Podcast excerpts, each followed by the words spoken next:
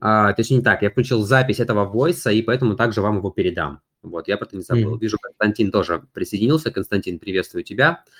А, дефолта все в этом чате могут задавать вопросы, даже не нужно поднимать руку, да, поэтому, ребят, э, смотрите, кто там сейчас будет выступать, какой контекст, ну, если что-то будет, мы, естественно, дадим вам слово, а, что-нибудь спросите, и мы что-нибудь ответим.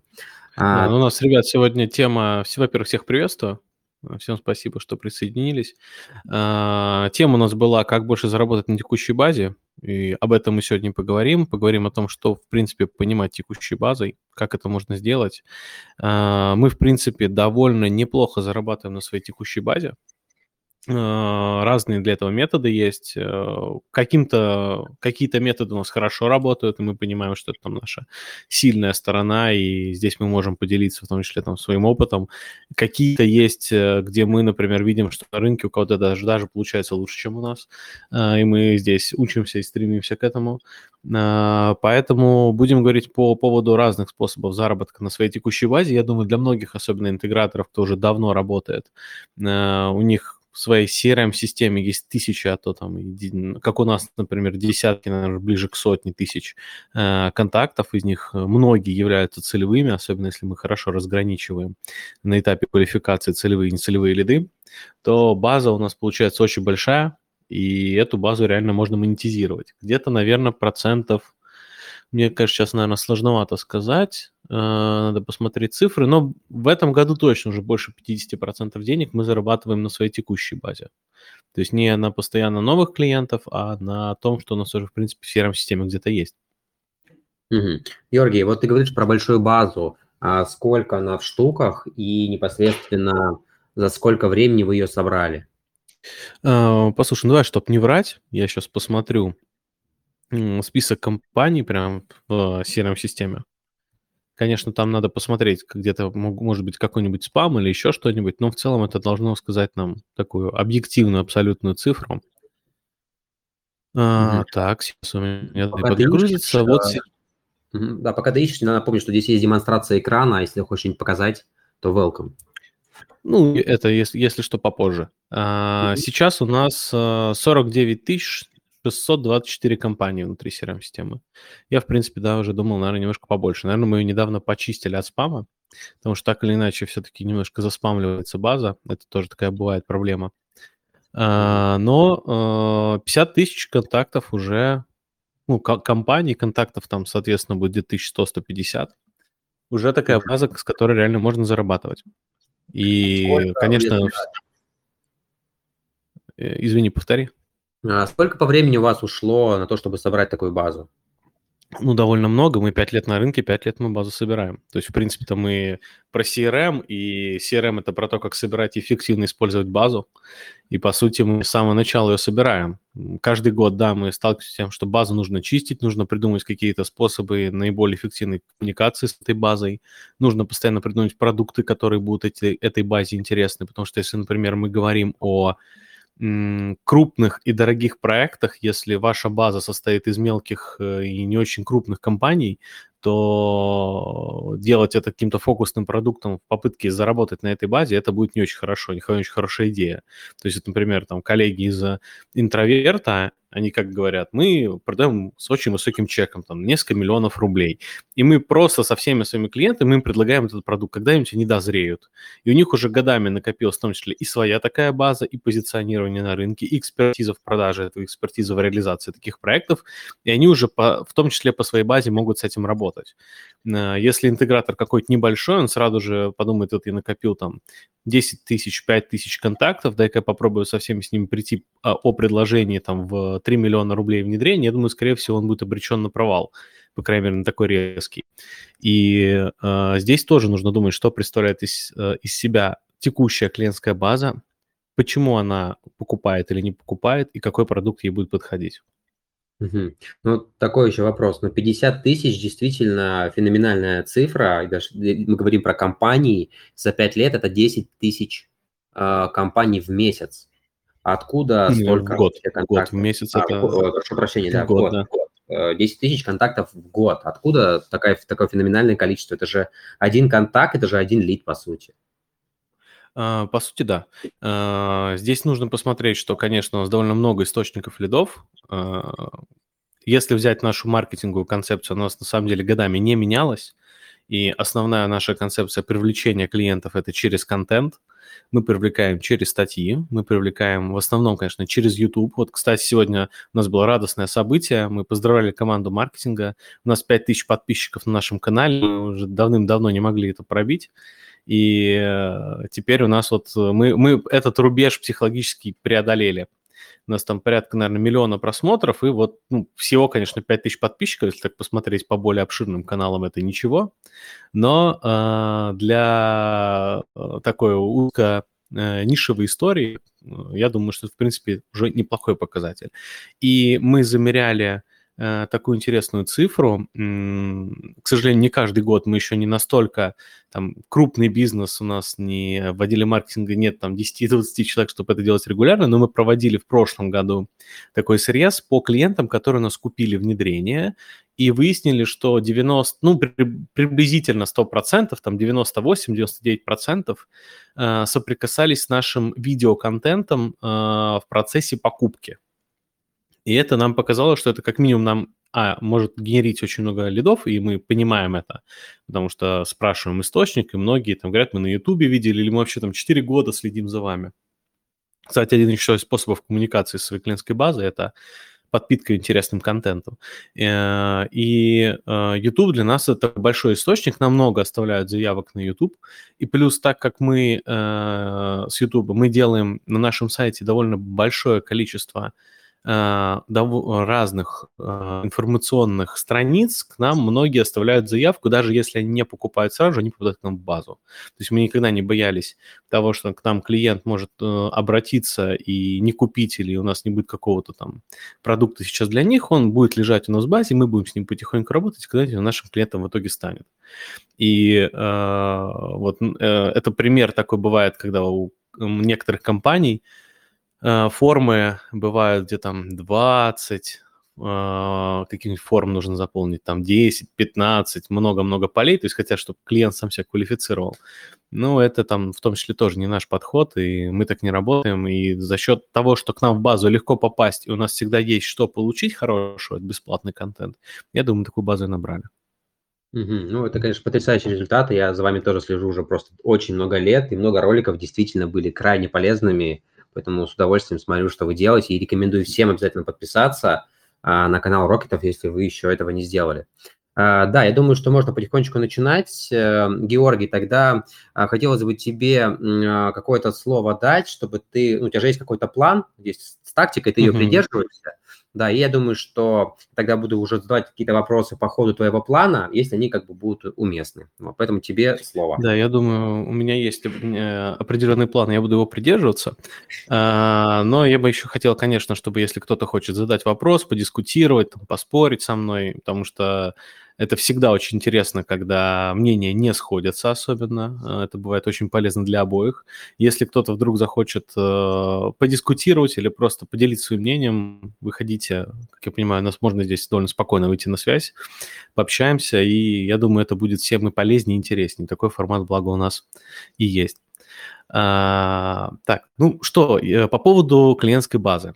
Э, я не очень хочу много говорить по поводу того, как клиентскую базу накопить. Мы, правда, уже сказали. Я думаю, здесь у каждого путь свой. Э, если это мы коллеги-интеграторы, кстати, э, по поводу накопления клиентской базы, наверное, бы сказал только одну такую историю. Вот даже, кстати, в, вот в, в данном чате Mama Helper а, мы постоянно видим, что партнеры, многие жалуются на заявки от AMA CRM. Ну, мы тоже на них жалуемся, если честно. А, то есть продать им что-то, например, с чеком там выше, чем э, никак, довольно сложно. Там много мусорных заявок, много, много заявок, которые невозможно реализовать или которые даже сами клиенты формулируют. Э, нужно такое, такое решение за деньги не предлагать. Я думаю, все мы сталкивались с таким. Э, но это довольно хороший способ э, базу накапливать потихоньку, и они могут заходить к вам в итоге через какие-нибудь трепвайеры, через какие-нибудь очень дешевые товары и услуги. Эти клиенты могут постепенно формировать привычку покупки у вас, в итоге, например, там, купить у вас лицензии, купить какие-нибудь консультации, купить еще что-то, то есть потихоньку клиент не готовый платить сразу же много, через постоянный прогрев, а желательно через опыт покупки у вас каких-то дешевых продуктов, он в итоге может стать вашим клиентом. Поэтому, к примеру, мы, несмотря на то, что мы объективно понимаем и видим статистику, что продажи по этим каналам, э, первичные продажи по этим каналам не очень рабочие, не очень много. А, а вот э, для накопления клиентской базы потихоньку э, прогревать ее, греть, то есть клиент сейчас у него один пользователь или два пользователя. Например, у нас купить услугу какую-то на такой отдел продаж, ну, вряд ли получится. Там, у нас более высокие цены, у нас другая нацеленность. Мы нацелены все-таки на средний бизнес, на enterprise, у нас есть крупные клиенты. Наши аналитики часто бывают заняты, у нас часто не бывает просто мест сопровождения для таких клиентов, и э, мы просто их взять не можем физически. Но он э, пройдет год, пройдет два, пройдет три, и э, этот клиент вырастет, и если он будет у нас в базе, он будет получать информацию, он будет о нас знать, мы будем давать э, ему э, полезные какие-то материалы, то, скорее всего, ну, эта потребность появится, то он к нам обратится. И если мы будем смотреть, опять же, просто с точки зрения статистики, то если это будет один клиент, шанс, что он вырастет, очень мал. Если это будет тысяча клиентов, то есть определенная статистическая закономерность, определенный процент, определенная выборка из этих клиентов, которая вырастет. И чем больше наша клиентская база, и чем дешевле мы умеем качественно с ней взаимодействовать, тем большее количество лидов мы можем охватить.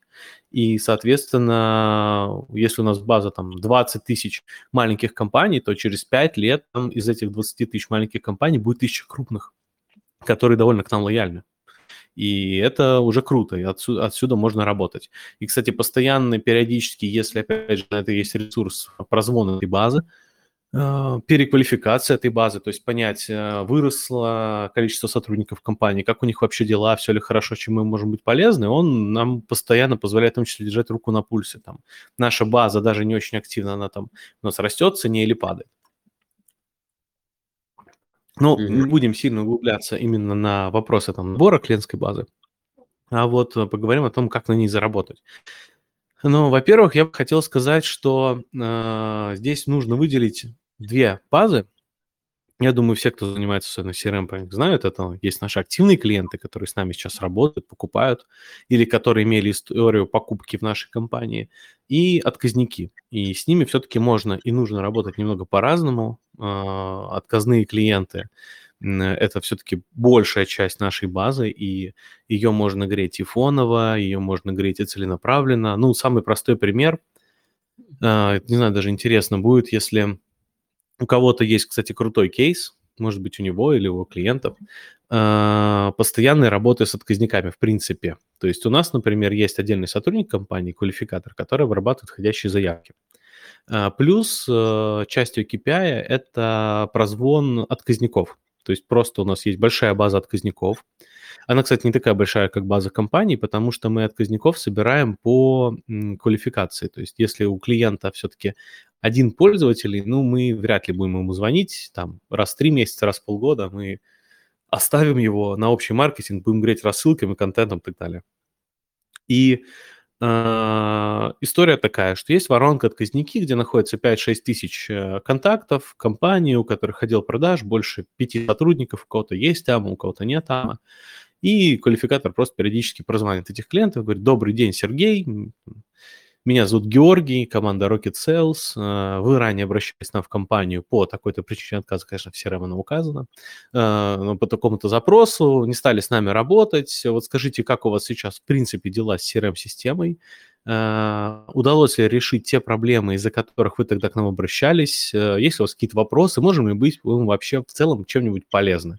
Скрипт такой абсолютно простой, не глубокий, там любой бы скриптолог там нас бы разложил, сказал, что мы не выявляем глубинные потребности, что мы не зарождаем какие-то новые потребности. Ну вот просто так скриним. Есть проблема, давайте поработаем, нет проблемы, так нет. И в среднем у нас э, отдел продаж получает от э, 3 до 7 лидов э, за такую работу, а квалификатор тратит на нее где-то ну, до 5 часов в неделю. То есть, в принципе, один час прозвонов спокойных, гарантирует нам один лид, у которого есть реальный какой-то запрос. Дальше, сможем мы его дожать, э, подойдут ли наши продукты, услуги и подход для этого клиента, не подойдут, это уже вопрос другой. И, конечно, конверсия по у нас э, несколько ниже, чем конверсия по новоходящим обращениям, но это определенный источник лидов, который точно работает, точно приносит деньги. И, по сути, э, если мы, э, там, например, генерировали себе в лидов в основном платным контентом, то это было бы нам, скорее всего, сильно дороже, чем те же самые отказники. Но вот отказники – это отдельно интересная такая категория, я думаю, про нее мы в конце поговорим. Mm-hmm. Сейчас бы хотелось поговорить больше о активных клиентах, которые у нас покупают или которые у нас когда-то покупали. Mm-hmm. Георгий, да, можно, прежде чем ты к этому блоку перейдешь, хотелось бы вообще услышать вот среди тех, кто присоединился к нам в Voice, а, а кто вообще, есть такие, кто вообще никак не работает с этой базой, кто вообще ничего не делает с базой отказников, но при этом она у него там от тысячи. Ребят, поморгайте микрофонами, если такие есть. Ага, вижу, что вижу, что есть. Э, круто. Ну, значит, э, полезно, полезно будет. Ну, все, отлично. Угу. А, так, сейчас, секунду. А, когда мы говорим про клиентов, которые уже с нами работают, так, коллеги, я немножко подвинул микрофон, нормально все сейчас слышно?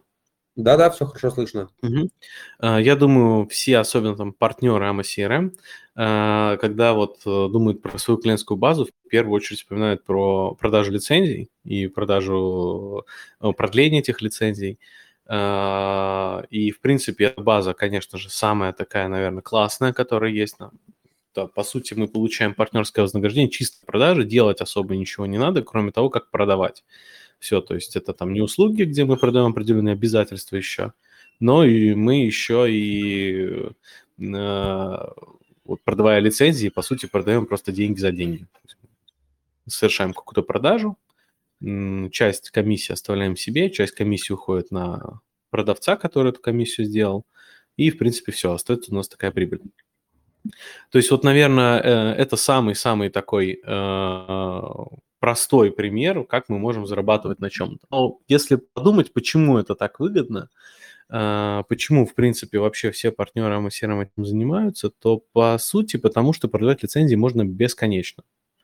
И вот про, скажем так, именно про бесконечность я хотел бы поговорить в первую очередь.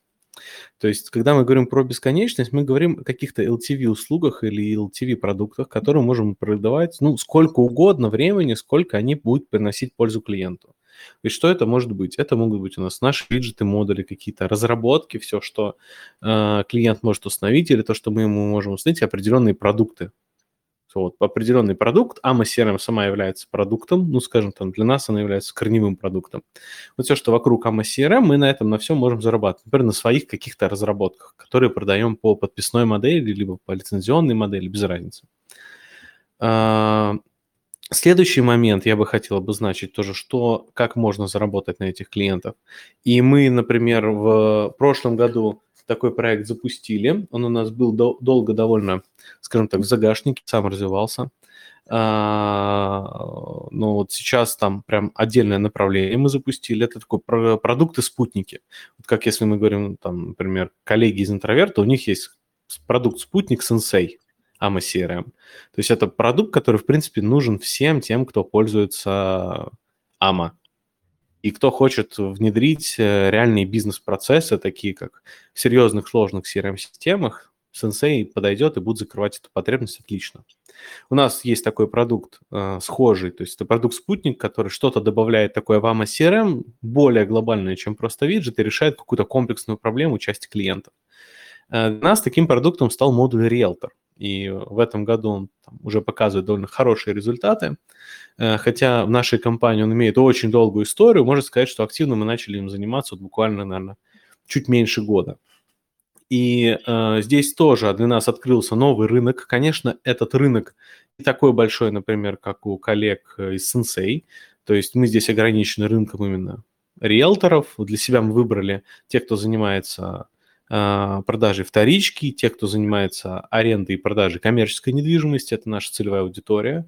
Но так как это определенный фокусный продукт, он четко бьет в определенную боль клиентов, а наша база уже довольно, в том числе, в том числе наша база даже текущая довольно большая для того, чтобы там такие клиенты были, а, мы понимаем, что а, здесь для нас открывается довольно интересный рынок. То есть, несмотря на то, что, например, модули по недвижимости довольно, ну, несколько существует модулей для недвижимости AMA CRM, э, все-таки узкий э, продукт, он имеет ряд своих преимуществ. То есть, если раньше у нас э, даже те, кто у нас заходят в базу или там были в базе, нам им было нечего предложить такого вау, то сейчас для определенного, пусть и не очень большого рынка, это, конечно, стало довольно большим прорывом.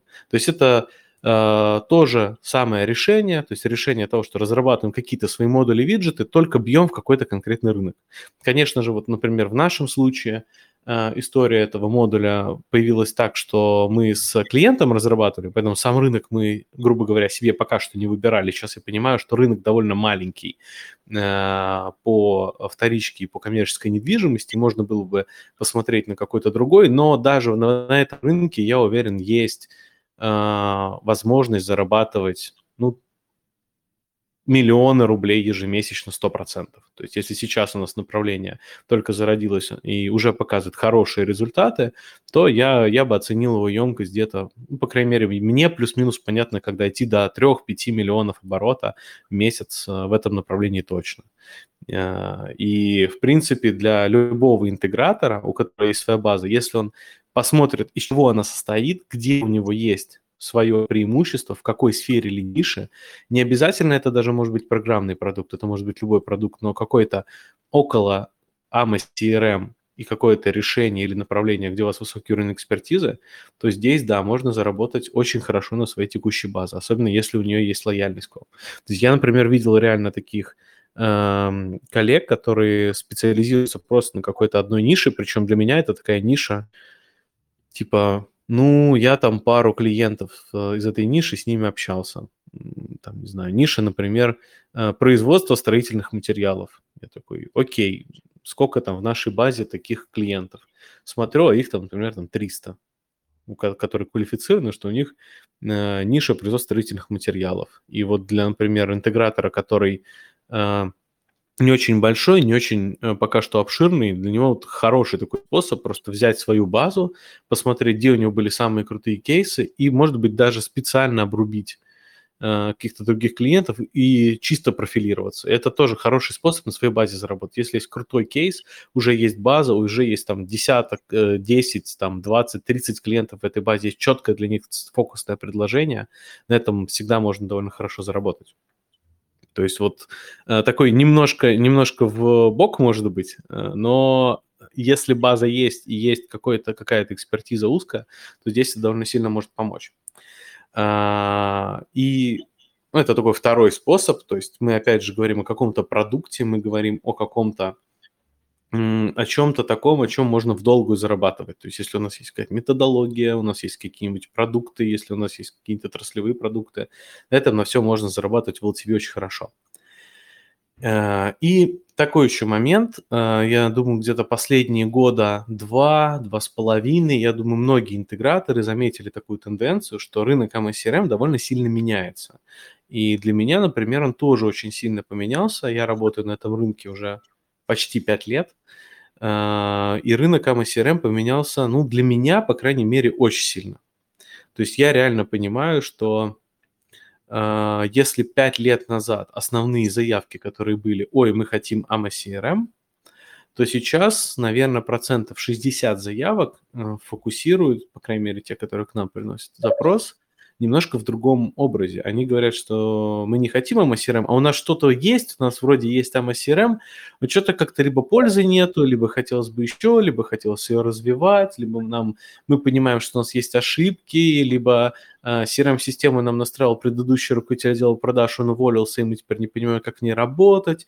Или вот, вот такие вот все вещи, вещи, которые крутятся вокруг того, что у клиентов есть CRM-система, она каким образом настроена, но она либо не соответствует их бизнес-процессам текущим, либо не соответствует их целям, которые они перед собой ставят, либо, в принципе, вообще э, цикл жизни этой CRM полностью прервался. Не знаю, коллеги, наверное, даже интересно, как у вас э, с лидами? То есть там 5 лет назад, например, у всех, у никого просто не было CRM, а теперь у них есть такая CRM, что они с ней горюют. Даже интересно, не есть работает. у кого-то? Только с такими работаем. Окей, но то есть э, рынок поменялся, и причем э, поменялось тоже определенное мировоззрение, такой mindset. То есть если пять лет назад э, внедрение CRM-системы казалось компаниям процессом конечным, особенно малому бизнесу, которому вот там крупный бизнес, он всегда понимал, что ой, если мы там ставим себе 1С или мы ставим себе там какую-нибудь CRM, это процесс бесконечный, постоянно будем что-нибудь дорабатывать, постоянно там будет что-то меняться и так далее. Они бы без этого понимания крупным бизнесом не стали. А вот когда малый бизнес получил довольно много э, доступа к дешевому э, и довольно качественному софту, они к нему стали относиться немножко по-другому, то есть стали относиться как к консюмерскому софту, который вот ты используешь, и в принципе, окей, там тебе один раз настроили, и, и все. И к CRM-системе отношение поначалу было примерно такое же. То есть я пойду к интегратору, мне хорошо внедрят, э, и, э, и в принципе все, про это забудем. И из-за вот такого именно из-за такого отношения к CRM-системам в течение нескольких лет после того, как этот рынок стал бурлить, мы получили клиентов, у которых CRM-система есть, но на самом деле CRM-системы нет. То есть у них есть софт, они за него платят, но в ней либо никто не работает, либо ничего не происходит, и у них внутри нет определенного драйвера, который бы эту CRM-систему ну, запустил в реальный процесс. И у них, в принципе, часто бывает нет ответственного за CRM. И вот мы, например, когда э, у нас есть э, курс по самостоятельному внедрению MSCRM, э, и последний пункт внедрения – это у нас поиск назначения ответственного за ее сопровождение. То есть если есть CRM-система, за нее должен кто-то отвечать и кто-то ее сопровождать, как автопарк. Мы можем купить 50 автомобилей, но тогда нам нужен какой-то там мастер э, гаража, какой-то ответственный за эту хозчасть, который будет э, смотреть, чтобы там все не развалилось, вовремя чинить. Даже если не развивать хотя бы, то смотреть, чтобы это все не развалилось. CRM-система история такая же. Ну и как, в принципе, с любой э, инфраструктурой айтишной, э, с любой э, живой системой все так и будет. И вот еще одна, один из способов, как заработать работает на своей клиентской базе, и сейчас рынок к нему очень хорошо готов, это сопровождение клиентов.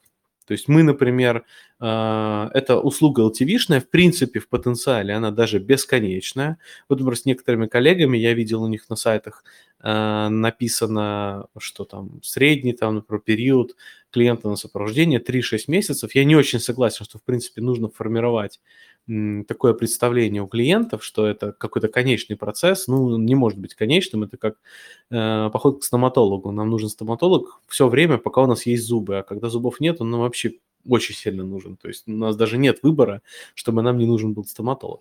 Э, то же самое и про сопровождение CRM-системы. Эта экспертиза может быть внутри компании, но чаще всего она стоит очень дорого, ее формировать внутри компании. Э, либо у нас есть другие ресурсы, которые ограничивают. Например, крупный бизнес вполне может себе нанять целый отдел CRM, сопровожденцев, которые будут сопровождать э, CRM-систему, но они потратят много времени на их подбор, обучение, адаптацию, за это время потеряют намного больше денег, чем отдали бы на это на аутсорс. И вот э, сопровождение, оно сейчас становится реально таким хорошим продуктом, который, скорее всего, да, не, не такой маржинальный, как э, внедрение в первом приближении, если посмотреть. Но э, он не такой маржинальный, он более сложный, э, он требует э, того, чтобы у клиента было определенное мировоззрение о том, что сопровождение сервером, в принципе, бесконечный процесс, но за счет того, что это LTV-услуга, Э, он становится на длинной дистанции очень интересным, потому что мы один раз клиента привлекаем, а Eval TV, например, там полгода, год, полтора года или, в принципе, бесконечно, пока он CRM-системой пользуется. И, к примеру, у нас сейчас есть такие клиенты, есть клиенты, которые пользуются услугой сопровождения, и они только на сопровождении нам принесли что-то уже порядка больше, там, 600 э, или 700 тысяч за все время, хотя, ну, там постоянно просто происходит какой-то довольно понятный процесс. И клиенты довольны, и клиенты э, понимают, что мы э, занимаемся и технической поддержкой, и развитием CRM-системы.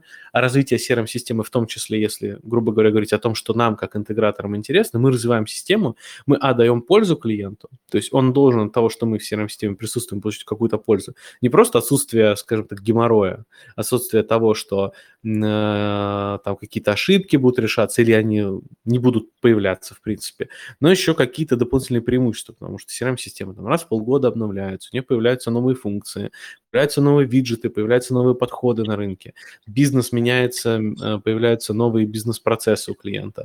И именно вот, э, вот, вот э, основной процесс – это не только техническая поддержка, но еще постоянное развитие. Имеет еще обратный процесс, как и бизнес. Бизнес, например, развивается, CRM-система развивается, становится сложнее – и все больше и больше нужно тратить инфра- на инфраструктуру, на поддержание этого процесса. То есть хорошо развитая CRM-система, которую сопровождает какой-то интегратор, э, если там в бизнесе все ок и его работой довольны, в принципе, не может отказаться от самой сущности сопровождения.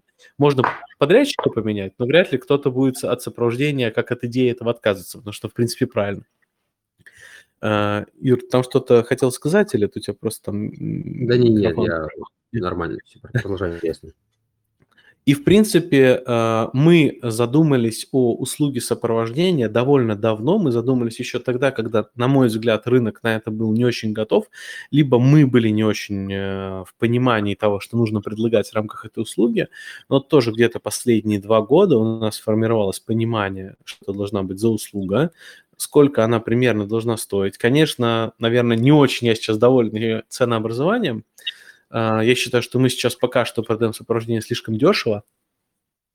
Ну, в принципе, как, как и многие продукты. А, у нас месяц сопровождения, если помесячно платить, стоит 35 тысяч, и э, за квартал мы продаем пакет на 90 тысяч рублей. То есть, грубо говоря, там 35-30 тысяч рублей в месяц. А, один аналитик работает с пятью клиентами. А, раньше мы довольно жестко ограничивали сопровождение по часам. То есть мы, у нас э, все же автоматизировано, когда сотрудник работает над клиентом, мы видим, сколько часов он на кого потратил. И раньше мы прям в часах ограничивали. Но это тупиковая история, которая вызывает большое количество ненужных транзакций между интегратором и клиентом. Говорит, а, а почему ты, у тебя у нас пакет 15 часов, ты израсходовал в этом месяце 14, а если менеджер, например, а, отработал 15 часов, а у него там, у клиента критический баг полез, или он там, ему надо полчаса, чтобы доделать какую-нибудь штуку, он должен него доплату. Ну, то есть есть такие странные э, истории, которые не всегда взлетают.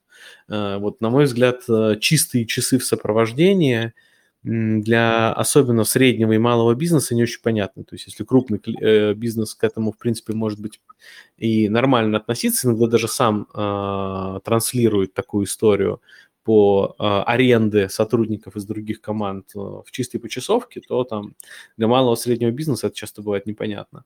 Э, плюс э, мы, когда разрабатывали свою услугу по сопровождению, мы зашивали туда еще определенную технологию. Э, это то, чем отличается наша услуга сопровождения, наверное, тех, которые есть на рынке. Мы специально зашивали туда наш продукт, называется ключевые показатели в Google а, и он позволяет из AMA CRM довольно легко собирать определенные данные. Мы видим, растут какие-то показатели, падают какие-то показатели. Все это автоматизировано, отчеты автоматически уходят клиентам, и у нас есть всегда определенное обоснование, чтобы доказать, что вот мы, например, в рамках сопровождения делаем это, это, это, не просто потому, что у нас где-то там что-то стрельнуло, а потому что есть объективные показатели, посмотрев на которые мы понимаем, что надо ситуацию изменить. Например, там падает конверсия или наоборот, из какого-то источника начинают расти лиды, а он, например, не до конца автоматизирован или есть проблема с обработкой этого источника. Или, допустим, э, мы внедря... внедрили какую-то воронку, оттуда прошли продажи, значит, этот источник рабочий, нужно больше уделить ему внимание, где-то добавить какие-то подогревы, автоматизацию, интеграции и так далее, и так далее. И плюс это еще и техническая поддержка. И вот в таком формате эта услуга хорошо заходит, хорошо масштабируется, и клиенты, а, которые, скажем так, а, которые а, начинают разделять мысль, что CRM-системе в принципе всегда нужно сопровождение, очень редко хотят от этой услуги отказаться. То есть чаще всего они отказываются от подрядчика. То есть он говорит, не, вы нам как подрядчик не подходите. Ну, там, например, с кем-то можем мы не сработаться, кто-то может не сработаться с нашими там коллегами, которые эту услугу оказывают. И мы такое слышим. То есть сама идея сопровождения, то, что несколько лет назад было довольно ново и непонятно, в принципе, для клиентов AMA CRM. Сейчас это определенная необходимость, это вот определенный такой стандарт, что нам нужно сопровождение, если мы хотим работать с CRM-системой, то постоянно что-то менять, решать, ошиб... решать ошибки. Руководитель отдела продаж – это не тот человек, который должен это делать. Нам нужен какой-нибудь либо такой человек, менеджер по ведению CRM, либо нам нужен какой-то хороший подрядчик, который за адекватные деньги и с высоким уровнем качества будет это решать. И вот это такая третья услуга, э, третий LTV, на чем реально можно зарабатывать. Причем, э, если так тоже посмотреть, то услуга сопровождения, она намного глубже, чем может показаться. То есть зарабатывая на услуги сопровождения, нам очень легко зарабатывать на виджетах и модулях, на продуктах дополнительных, на рефералках, на лицензиях. Потому что мы уже с этим клиентом активно работаем, мы можем улучшать его бизнес-процессы при помощи наших продуктов, то есть увеличивать э, продажи с этого, с одного клиента – нашими усилиями, наших виджетов и модулей, увеличивая средний чек мы можем ему подключать новые какие-нибудь модули, телефонии, не наши продукты, которые тоже будут увеличивать наш доход за счет рефералок и партнерских схем.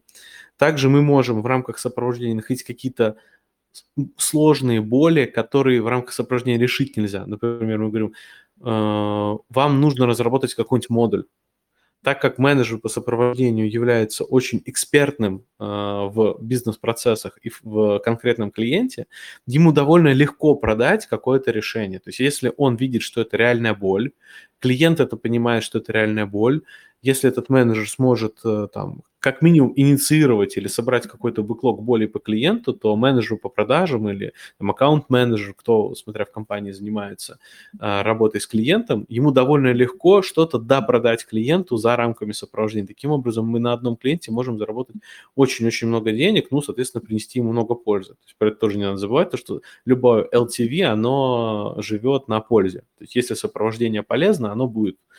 А, если виджет, то они тоже, да. Георгий, подожди, перебью немножечко. Слушай, очень любопытно, а сколько у вас клиентов на сопровождении и какой у вас churn rate, то есть какой отвал от этого сопровождения? Uh, у нас на самом деле не так много сейчас uh, клиентов и менеджеров на сопровождении. То есть мы вот недавно поменяли формат, мы очень долго искали, я говорю, мы три года где-то думали, как правильно сделать сопровождение. То есть был, были такие истории, что мы там могли его много напродавать, но это нам было не очень выгодно, там очень сложно было. Сейчас мы выделили тоже у себя внутри компании прям отдельное направление сопровождения. Сейчас там порядка, э, что-то порядка 20 клиентов, э, но мы понимаем, что у нас сейчас есть скорее производственные ограничения. То есть отдел продаж может загрузить больше клиентов в сопровождение. Э, но нам нужно находить людей, организовать им рабочие места, обучать, и мы где-то сейчас будем прорастать, я думаю, примерно там на одного сотрудника в месяц. То есть один сотрудник, соответственно, 5 клиентов. Отвал здесь очень сильно зависит еще от категории клиентов. Э, где-то у нас, сейчас я посмотрю тоже статистику. А вот у нас здесь Владимир есть. Владимир, послушай, какой у нас отвал был? Э, Сколько у нас в прошлом месяце отвалилось клиентов сопровождения, если ты на связи? Может, правда, там слушать и быть на скайпе? Это наш э, руководитель отдела сопровождения. Ну, а, получается, смотри, ну, а, там, ты, ты говоришь, что у вас стоимость, стоимость стоит 30 тысяч сопровождения. Ну, 30-35, да? Ну, окей, окей. Соответственно, 5, э, человек, 5 э, проектов на одного менеджера, соответственно, 150 тысяч. Да.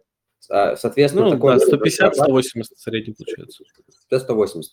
Получается, такой mm-hmm. менеджер, ну, там зарплата у него условно там 60-70, да? Ну, я не знаю сколько, ну, предположим.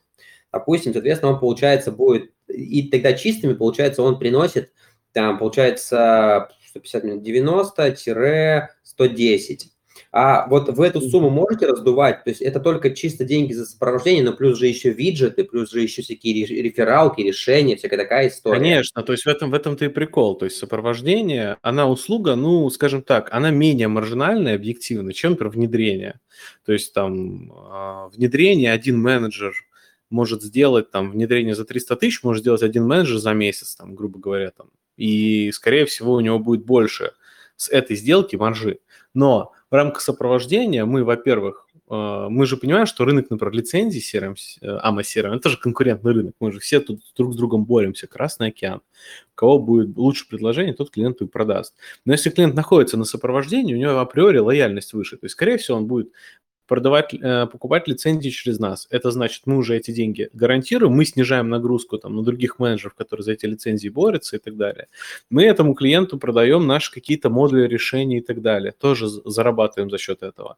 Мы этому клиенту можем что-то по рефералкам отгрузить. Тоже зарабатываем. То есть сопровождение – это такой по-хорошему длительный процесс, который со временем становится, ну, который со временем имеет потенциал приносить все больше и больше денег.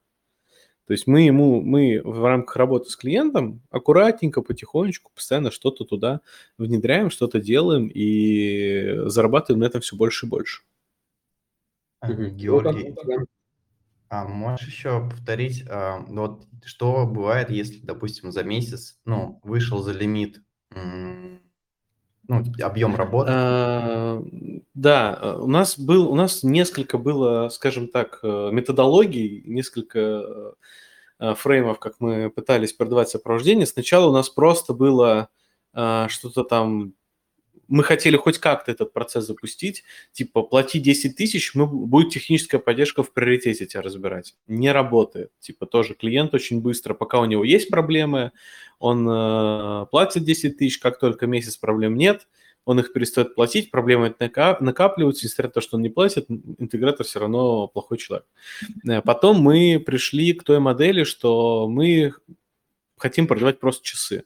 Мы говорим клиенту, вот выбирай, сколько тебе на часов, а в конце месяца мы тебе счет выставим на часы. Тоже не очень удобно было, потому что какие-то клиенты больше работают, э, ну, например, они там э, выбирали первый месяц много часов, потом не выбирали. Потом, когда нужно, нужно было им много часов у нас ресурсов не было и были такие постоянные проблемы. Тоже отказались от этой идеи.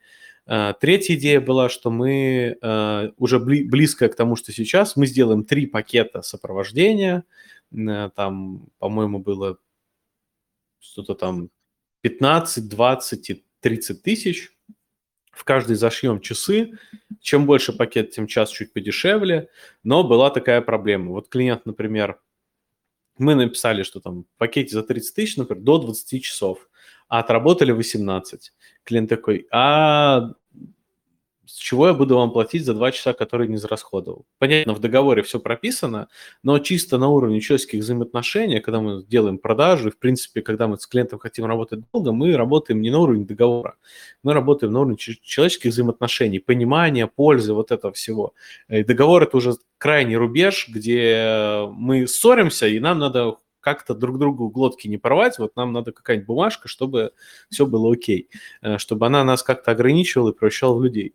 Э, так э, часы в итоге стали непрозрачны, то есть клиент либо, либо он, у него создалось впечатление, что он не, в рамках часов недополучает пользы, либо иногда было, когда нам нужно клиенту выставить счет, грубо говоря, там, на какие-нибудь там два часа работы дополнительные, которые, ну, по-любому надо было сделать. Мы проделали задачу, и нам, ну, не останавливаться же на полпути. Там э, выставляется какой-нибудь счет, не знаю, на 3-4 на тысячи рублей. А работы менеджеру по продаже, менеджеру по сопровождению для того, чтобы это объяснить, обосновать и так далее, и так далее, нужно сделать, ну, намного больше, чем на эти 4 тысячи рублей. Они бы за это время какой-нибудь проект сделали или продали. И вот такие вот э, операционные издержки, они постоянно возникали, и мы от этой идеи часов именно в формате сопровождения отказались.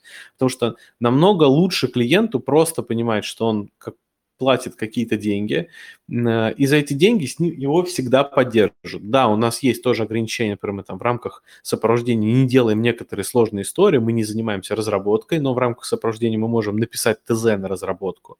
То есть клиент скажет, послушайте, давайте подумаем, вот что тут можно сделать.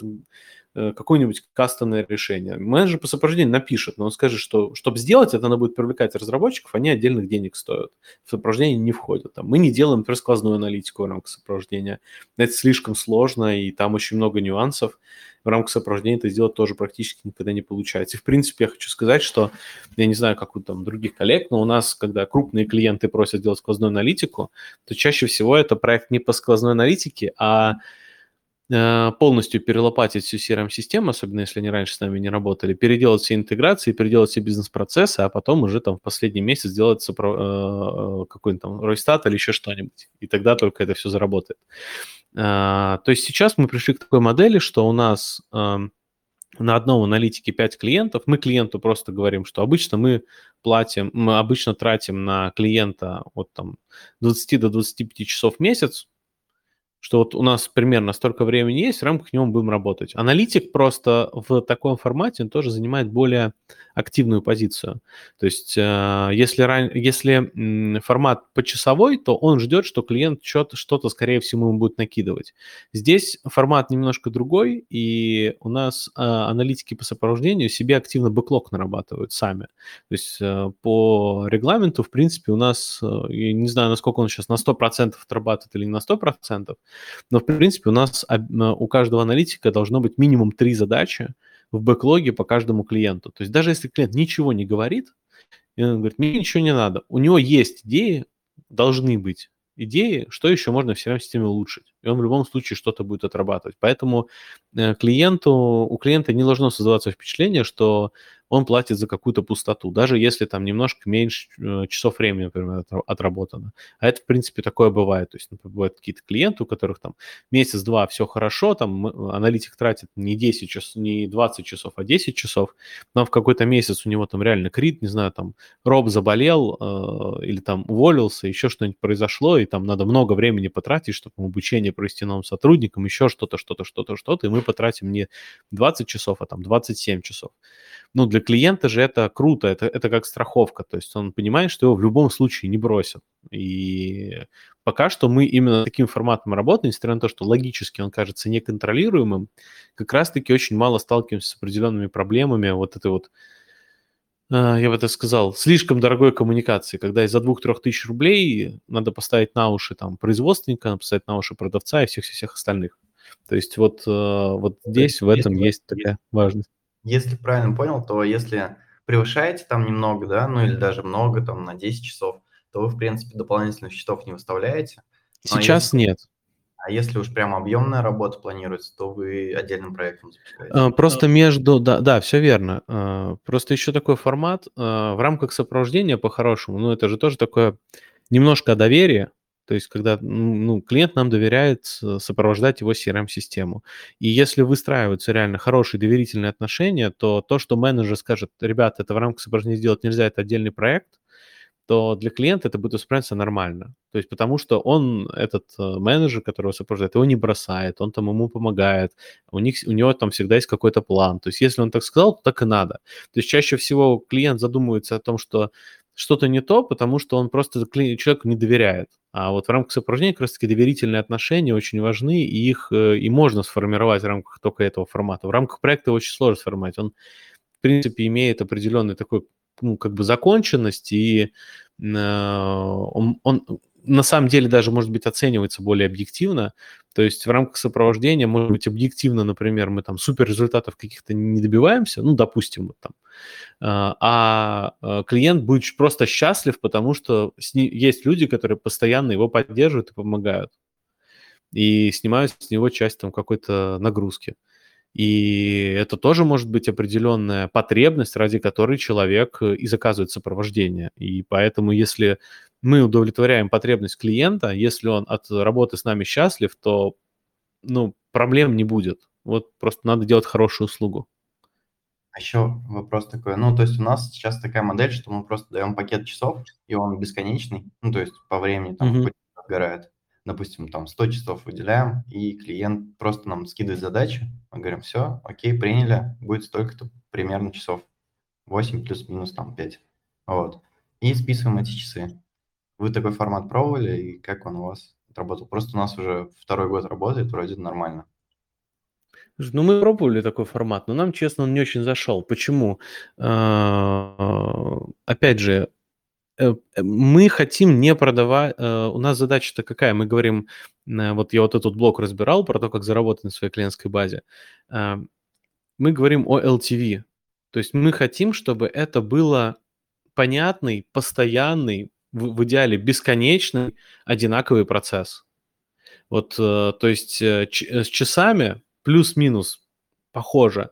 Но надо постоянно каждый раз клиенту тогда говорить, там, нам надо, вот 100 часов закончилось, давайте еще там 100. Они в постоплату работают или они предоплачивают эти часы? Предопла... А сколько вы, за сколько вы 100 часов отгружаете примерно? Ну, ну за время. Смотря от клиента. У одного это год, у ну, другого месяц. Ну вот, э, нам бы хотелось отгружать э, помесячно, ускорять эти процессы. То есть это тоже одна из таких штук. Мы, например, в принципе, на год, сейчас на год мы услуги не очень сильно продаем, потому что они у нас просто могут за год пять раз поменяться в формате. То есть мы понимаем, что там так чуть лучше, так чуть выгоднее, тут какой-то новый рынок появился, еще что-то. То есть мы даже, например, техподдержку на год не продаем. Там продаем, по-моему, максимум на полгода. Но я думаю, что эм, мы же здесь можем поделиться определенными своими мнениями, значит, на, на структура нашей компании, вот в, в ней залетел такой формат. То, о чем э, вы говорите, это, в принципе, такой классический формат продажи э, на рынке IT. Вот. У нас как-то он не очень сильно взлетает. А у вас в эти 100 часов любые специалисты включены? Там и разработка, и... Да, да, и Или... разработка, и с, этот, ну, и менеджеры, CRM-инженеры. Угу. Ну, а у нас там вообще разработки нет. И нам бы хотелось сопровождение от разработки тоже разделить. То есть у нас изначально была такая позиция, что разработка это всегда только проект. А, ну, там, мы, кстати, разработку тоже по часовку продавали. Сейчас в основном пришли именно к проектной работе по разработке. Сопровождение – это немножко другое. Сопровождение – это не разработка точно. И в рамках сопровождения разработку именно сопровожденты делать не должны. То есть это у нас именно аналитики, они в основном смотрят за показателями и, и тестируют гипотезы внутри CRM-системы, которые могут эти показатели нарастить. Но это точно не разработчики. Я думаю, здесь просто есть э, разница. Если у вас это работает, то окей. То есть, ну, э, это, в принципе, формат классический для IT, просто продавать часы. Но вот почему-то нам просто продавать часы у нас и не получается, ну и как-то нам это методологически не очень понравилось. А, ответил? Да, да Георгий, да. Вопрос. Окей. Хорошо, Роман, давай ты. Да, спасибо. А, хотел задать такой вопрос. А те же, одни и те же люди а, ведут проект, а, имеется в виду при внедрении, а потом и занимаются сопровождением? Или это разные угу. команды? Да, угу. сейчас а, расскажу. От, отличный вопрос. Если разные, ну... то как происходит передача? А, у нас как раз-таки была проблема с тем, что а, когда мы запускали формат сопровождения, с тем, что мы а, сопровождение проводили той же проектной командой, которая делала проект.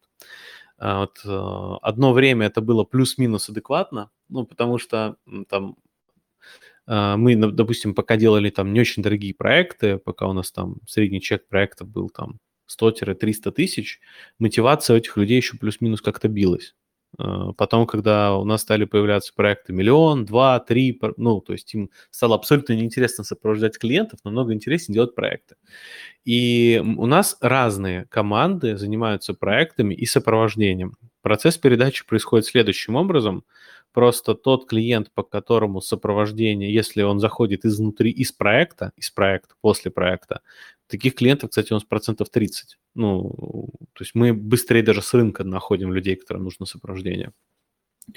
А, процентов 30, наверное, этих клиентов, и э, там формат следующий, то есть менеджер, который проводит, э, был менеджером проекта у этого клиента, э, он первый месяц проводит сопровождение вместе с новым специалистом, э, но он выполняет только функцию коммуникатора, то есть он коммуницирует с клиентом, но все руками делает другой. И постепенно в течение месяца обычно все без проблем проходит, и все окей. Здесь важный момент, а, опять же, это скорее с точки зрения продажи, а не с точки зрения внутреннего какого-то внутреннего формата э, важно запрограммировать просто клиента, как будет. Вот ему сказать, э, послушайте, будет так, вот у нас есть, например, Денис, он вел ваш проект, ну или там Денис сам говорит, э, мы сейчас запускаем с вами сопровождение. Сопровождение ведет отдельная команда, у нее отдельные компетенции, они знают, как вести CRM-систему, потихоньку развивать. Но для того, чтобы грамотно передать проектные знания, мы сначала проведем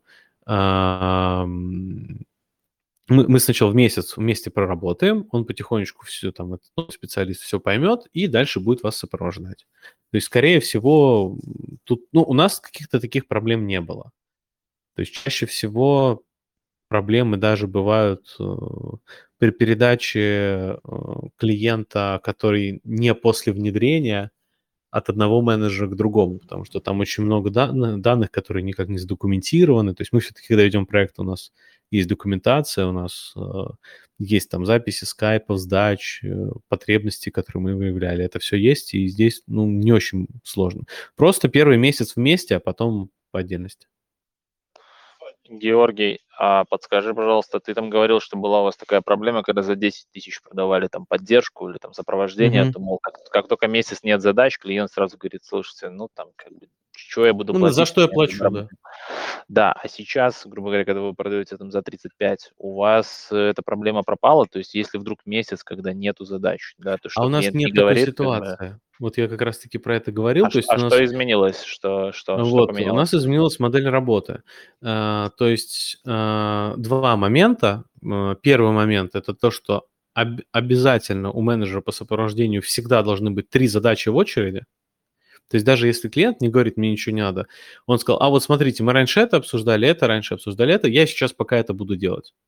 То есть у него всегда есть как, какой-то бэклог. Это первое. А второе, э, это сама мотивация менеджера, э, она как бы подстегивает его работать с клиентом в долгую. То есть э, я там, честно, не очень производственный, я как бы больше по коммерции. Но, как я понимаю, там, чем с клиентом дольше работает менеджер, тем он там, по идее, должен больше зарабатывать с этого клиента понемножку, но все-таки больше. И а... работать с клиентом в долгую тоже полезней ну, проще. То есть сам, сам подход поменялся с пассивного на проактивный. То есть у него его вся система подталкивает клиенту самому что-то предлагать и самому думать, что этому клиенту нужно. Окей, а слушай, при продлении у вас сопровождении там участвует какой-то аккаунт или продавец, или вот этот бизнес-аналитик, или там CRM-менеджер? Ну, у нас сейчас, у нас сейчас участвует продавец в этом процессе. То есть это на самом деле там с одной стороны как бы правильно, с другой стороны не очень, конечно, но ну, мы хотим сначала масштабировать этот отдел, ну хотя бы ну, человек до 10, до 15, потом будем уже смотреть. Сейчас, да, продавец обязательно участвует, он подключается на продление, он э, общается, помогает, э, если вдруг происходят какие-то спорные ситуации, кто-то там чем-то недоволен или наоборот там кто-то что-то хочет еще там сделать, он подключается и менеджеру, вот аналитику помогает. Но, по сути, это как бы тоже такой немножко спорный момент. Э, должен ли менеджер здесь вообще в этой схеме быть, кроме первой продажи? Ну, скорее всего, должен. В каком Я формате? понял. Сейчас есть. А средний срок жизни какой у вас э, такого клиента на сопровождении там за 30 ну, тысяч? Ну, говорю, хотелось бы масштаб набрать, чтобы у нас было хотя бы там 50-60 таких клиентов. Э, есть клиенты, которые полтора года работают, есть клиенты, которые отрабатывают месяц и уходят. Но я думаю, что там сейчас средний срок, он где-то у нас там порядка трех-четырех месяцев. Георгий, я а как? Последний, последний моментик, извини, извини, Вадим, но я правильно услышал, что вы как бы вообще клиента почти не режете, то есть в один месяц задач, может, и было мало, а во второй месяц, даже если он в два раза там заложенный ресурс клиент превысил, то как бы здесь никто клиенту не говорит, что типа, слушай, там, там, Не, если он в какой-то месяц там... э, даст задач на 100 часов, ему менеджер по сопровождению скажет, послушай, давай распишем нормально это, потому что на весь период этого не хватит. Ну, ну мы, мне просто не хватит столько времени физически. Мы клиенту на этапе продажи, на этапе принятия говорим, что у нас примерно там есть 20-25 часов, да, когда-то может быть чуть больше, когда-то чуть меньше. Что если отдельные какие-то запросы не будут входить, или я их, в принципе, не смогу реализовать, мы тоже это будем обсуждать. То есть здесь вопрос просто в качественной коммуникации и есть просто такие клиенты, ну, которые и платить не готовы, и загрузить тебя хотят. Ну, с такими клиентами просто работать не надо. Пока что у нас относительно там все ровно, и там серьезных проблем с тем, что там нас как-то перезагружают какие-то клиенты, ну, прям очень сильно, такой проблемы нет. Важно на берегу договориться о понятиях и не бояться там обсуждать какие-то такие моменты. Ну, е- е- е- бывают там клиенты-террористы и там все прочее, но как бы не надо с ними просто работать. В таком формате, по крайней мере. Вот, вот для таких клиентов хорошо подходит формат, вот э, Юрий говорил, то, что они ему пакет часов продают. Мы просто, в принципе, с такими работать не хотим. Георгий, здравствуйте. А, подскажите, да, да когда вы переходили с 10 тысяч там, на, на, ну, вот на 35, вы это плавно поднимали, либо разово подняли? И были ли у вас проблемы mm-hmm. при переходе, когда клиент говорил, ну, раньше стоило десятку, а теперь вроде mm-hmm. в три раза дороже? Как вот с такими клиентами? Ну, у нас был переходный период, когда у нас было несколько тарифов, но это, в принципе, не, на самом деле без разницы, резко или не резко. А, здесь вопрос только о том, что э, если мы делаем вместо 10-30, надо обосновать ценность кто-то отвалится, а кто-то, наоборот, обрадуется. Ну, то есть, я, ну, надо сказать, у нас раньше за 10 тысяч была только техническая поддержка, мы поняли, что это фигня, что вам от этого жить лучше не становится, а, а то, что а, за 30 тысяч у нас теперь это у нас там аналитик выделенный, там время не так ограничено, он будет вести бэклог, мы подключаем систему аналитики, ля-ля-ля-ля-ля-ля-ля-ля, поэтому 30 тысяч. Ну, то есть просто ценность. Ценность, ну, когда все говорят, мне, по крайней мере, так кажется, что надо расти средний чек, мне говорят, что и ценность тоже должна вырасти. Нельзя продать за, за миллион и за 10 тысяч один и тот же проект. Нужно э, увеличивать средний чек, но ценность, может быть, непропорционально должна расти. И здесь та же самая история. Спасибо. Так, ну что, давайте я немножко продолжу. А, наверное, про отказников мы уже не успеем пообщаться, может быть, как-нибудь в следующий раз. Я еще хотел поговорить по поводу дополнительных услуг. То есть, когда мы говорим про продажи по нашей текущей базе, а, у нас же, да, есть LTV, это круто, это часто бывает не так выгодно в краткосрочной перспективе, но стабильный бизнес нужно расти именно на э, чем-то LTV-шном. И другое – это то, что мы можем продавать что-то новое. Ну, к примеру, кроме внедрения... А, кроме... Алло. Кость, там что-то у тебя это... Ну, сейчас я сниму на, на видео, как девочка не умеет снимать картинки. Так. А, кроме того, что мы можем продавать какие-то LTV-шки, мы можем продавать еще что-то около нас. Ну, к примеру, мы, например, еще а, довольно активно продаем внедрение Asana. Мы у себя в компании используем для управления задачами, проектами сервис Asana. И мы его где-то с прошлого года начали активно продавать э, именно внедрение. У нас есть несколько крупных клиентов, которые нам, ну, скажем так, э, э, средний чек для там этого продукта, он значительно выше по некоторым категориям клиентов, чем фама CRM. То есть, например, Asana больше интересуется Enterprise в том числе, и там можно продавать внедрение намного сильнее. То есть, возможно, где-то около вас, возможно, вы сами используете какие-то продукты или еще что-то, которые могут быть интересны вашей клиентской базе, и стоит только об этом заявить, как-то это оценить, и вы сможете дополнительно это продавать. Мы, например, так очень сильно а, ну, удивились даже, как у нас взлетели определенные продажи по Асане. И у нас еще есть такой продукт. А, мы делаем обучающие курсы. У нас сначала стояла такая задача. А, мы хотели провести, а, ну, автоматизировать обучение менеджеров. То есть у нас есть такой проект, грубо говоря, цифровой инфраструктуры нашего отдела продаж нашей компании – и мы постоянно как там улучшить. Вот в системе обучения мы хотели сделать для того, чтобы быстрее, дешевле и круче набирать менеджеров, сделать внутренний курс. Мы хотели сделать внутренний курс э, и сделали по Асане, потому что продукт э, сложный, нам надо его внедрять, продавать. Мы решили, надо сделать курс внутренний, и чтобы все его прошли. А, внутренний курс, в итоге решили его выложить а, для возможности покупки. Я не знаю, может быть, кто-то есть, я думаю, точно есть кто-то, кто покупал там наши курсы, в том числе по Asana. И за э, мы практически не тратили там деньги ни на рекламу, ничего. 90% продаж курсов, в принципе, которые у нас сейчас есть, они идут по нашей накопленной клиентской базе.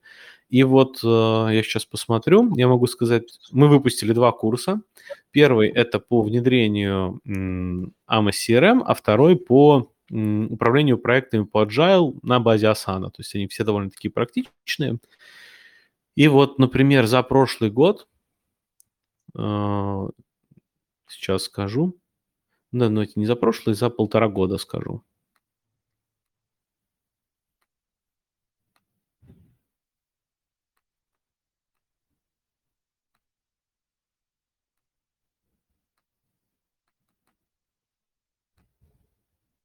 Георгий? Да, да, да. Сейчас я у нас в нашей CRM-системе посмотрю. Это вот просто как довольно простой э, продукт, на самом деле курс. Э, если у вас есть экспертиза в какой-то области, он для вас продуктом будет довольно простым. То есть вы просто будете рассказывать, что вы хорошо умеете. Главное это там немножко грамотно упаковать.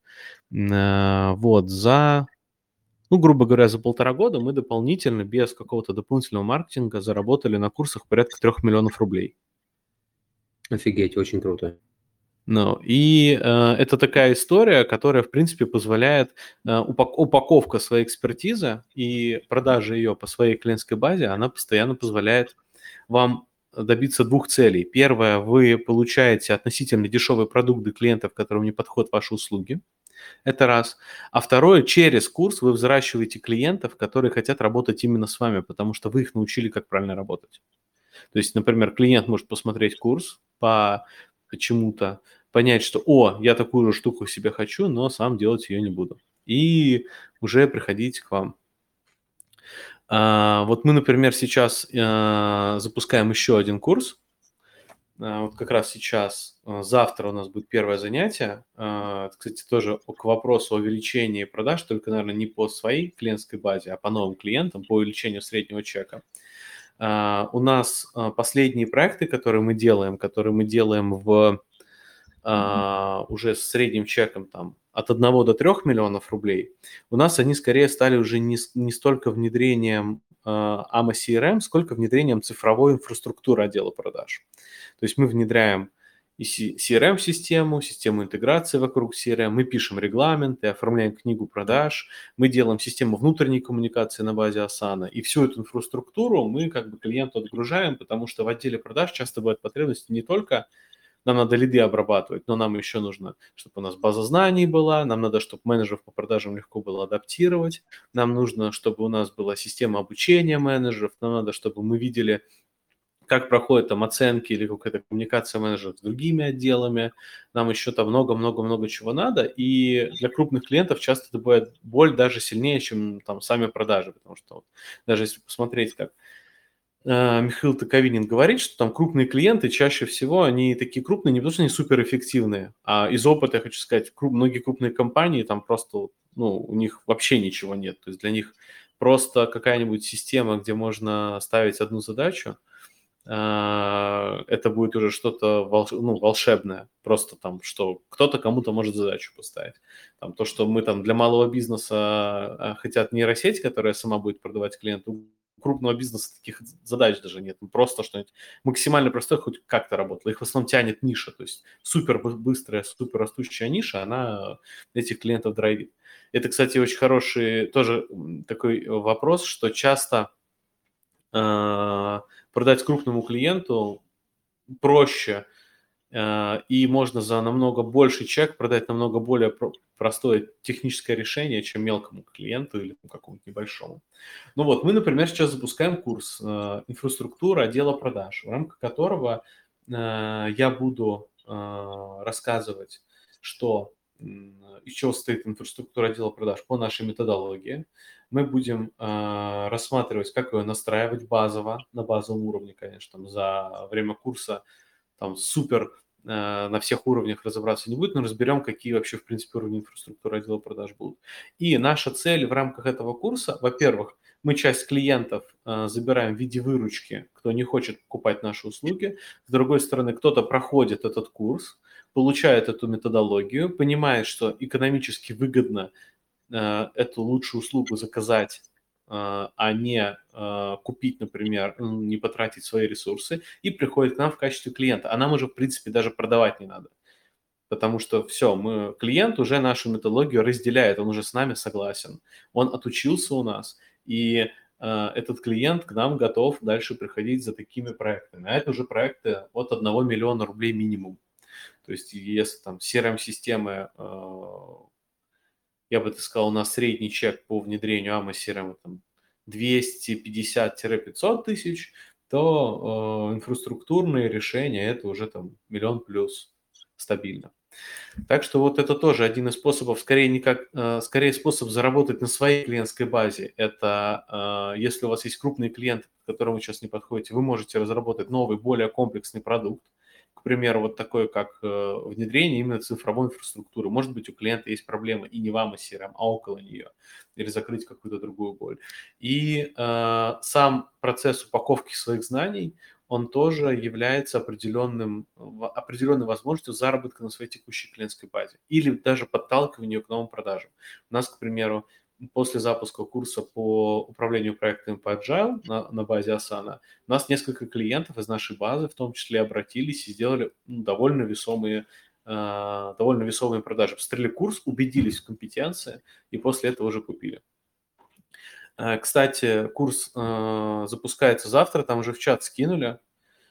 Всем, кто участвует в нашем voice-чате и те, кто участвует в группе, доступны у нас последние там минимальные цены. Если вдруг кого-то э, заинтересует, там есть ссылочка на телеграм нашего менеджера, можете ему написать, узнать э, по поводу стоимости, и если хотите, то подключайтесь.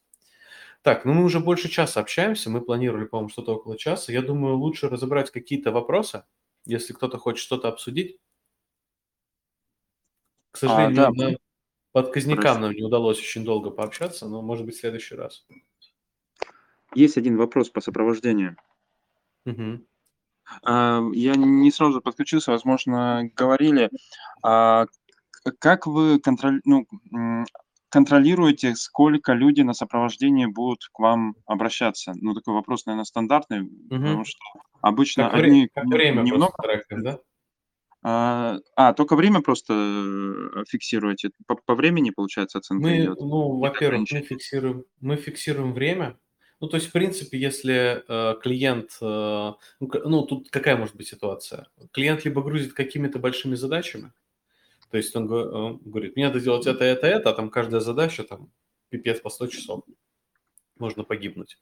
Это первый вариант. Второй формат, он вроде никаких задач не дает, ну, раз в 20 минут пишет в чат какую-нибудь глупость. Ну, или там не обязательно да, глупость, да, да. но вот постоянно. Э, мы с, таким, мы таки, с такими клиентами просто пытаемся наладить диалог, говорит, послушайте, давайте сделаем так. Вот часть задач, которые вы пишете, являются для вас критическими. Например, что-то не работает, не ломается, и менеджеры сейчас не могут это сделать. Часть задач э, вы задаете, ну, которые не являются критическими, и по-хорошему нам для того, чтобы на, на них ответить, лучше провести с вами, например, какое-нибудь обучение, и э, с, с, э, выйти с вами на скайп, все показать комплексно, вы это лучше запомните. Потому что вот так вот, э, вам, вам же тоже неудобно. Человеческая память имеет определенные свойства. Э, нефокусированную информацию выбрасывать. А, вы можете вот такие вот задачи, которые, какие вопросы у вас возникают, лучше запишите вот в этот файлик, и мы с вами, например, на следующий вторник назначим скайп обучение, где будем общаться. То есть это вопрос урегулирования формата работы. То есть если формат работы не подходит, нужно его как-то урегулировать в удобный для всех формат. И, э, ну, конечно, есть клиенты, с которыми... То есть э, если клиенту не подходит наш формат, скорее всего, э, мы можем с этим клиентом расстаться. То есть мы понимаем, что услуга рынку интересна, что есть клиенты. Зачем клиент будет занимать место другого, если ему эта услуга не подходит, не нравится, и он тратит слишком много наших ресурсов? То есть если мы понимаем, что на рынке клиенты есть, и у нас, например, сейчас основное ограничение в том, что у нас производства не хватает, а не клиентов. И здесь, наверное, вот мы бы так поступали. Но сначала надо урегулировать, попробовать научить клиента правильно коммуницировать. Он же может просто не уметь. Спасибо. Угу. Так, коллеги, э, да, я думаю, что на сегодня можно будет заканчивать. Да, хотел бы поблагодарить за то, что решили выступить. Очень интересно. Я думаю, что партнерам было полезно, особенно начинающим, послушать таких опытных интеграторов. Действительно, э, запуск EdTech, ну, то есть запуск курсов для B2B отличная история, потому что есть там А-сегмент, там миллион плюс, и есть просто куча других лидов, которые не покупают, но им можно что-то продать, и, соответственно, оттуда получить кэш. А если тем более продажи выстроены на автопилоте, такие как онлайн-курс, это вообще идеальная история, потому что потом они 100% у вас что-нибудь купят. И плюс ко всему, когда вы рекламируете свой курс, там в Таргете, в Фейсбуке, где-либо еще, это тоже дает дополнительный пиар-эффект, и, соответственно, потенциальные ваши клиенты видят, о, эти ребята проводят курс. И даже если они в этом курсе не участвуют, они уже считают вас экспертами, потому что вы рекламируете, значит, вы это проводите. То есть такой эффект тоже есть, и это очень такая хорошая пиар-охватная история, которая благоприятно влияет и создает еще доп. касания с вашими там текущими клиентами, которые у вас есть в воронке. Из того, что я не услышал, чтобы я еще сделал, то, что делаю я у себя в компании, это э, у меня на всю базу отказников, вообще на всю базу текущих клиентов, э, там каждые две недели я запускаю воронку прогрева там из пяти, из шести постов. То есть там лид попал в воронку, и ему там в течение двух недель показываются три кейса, там а, несколько отзывов, там ряд рекомендаций, потом какие-то экспертные статьи на те вопросы, которые могут возникать у клиентов для того, чтобы приобрести, ну, сделать продажу. И каждые две недели эта воронка просто меняется. Это тоже хорошо работает, э, хороший охват и очень дешево. То есть никакой SMM там в Фейсбуке не даст таких охватов. Вот. Ну и плюс телега, то, что у ребят есть канал, это тоже круто, всех отказников нужно помещать туда, и 100% это офигенное касание, которое будет работать. Мы тоже, я, собственно, для этого я и сделал там себе небольшой чатик, аналогом SRM Helper, сделал MVP Helper. Вот, поэтому ребята вообще красавчики, прям приятно слушать, что такие сильные есть э, игроки. Uh, да, uh, Георгий, большое спасибо еще раз. Uh, обязательно приходите. Да не за что, не за что, ребята. Обязательно переходите, э, приходите к ребятам на курс, даже если вы думаете, что вы умеете строить цифровой отдел продаж, сто пудов вы оттуда найдете пару инсайтов, которые вам просто изменят. Взбодритесь, пообщайтесь с другими людьми и выстроите ваши процессы, как это делают топовые ребята. Вот, не пожалейте бабла, там сколько денег, там, не знаю, там 20-30 тысяч, это вам окупится просто в 10 раз. Вот, ну и для, для, на будущее те, кто хочет проводить войсы, кто хочет поделиться своей экспертизой, пожалуйста, welcome, платформа открыта. Я буду очень рад организовать и а, дать больше ценности комьюнити. Короче, все. Всем пока. Ну, все, коллеги, Запись. всем доброго вечера. Спасибо. Всем пока. Спасибо всем, коллеги. До свидания.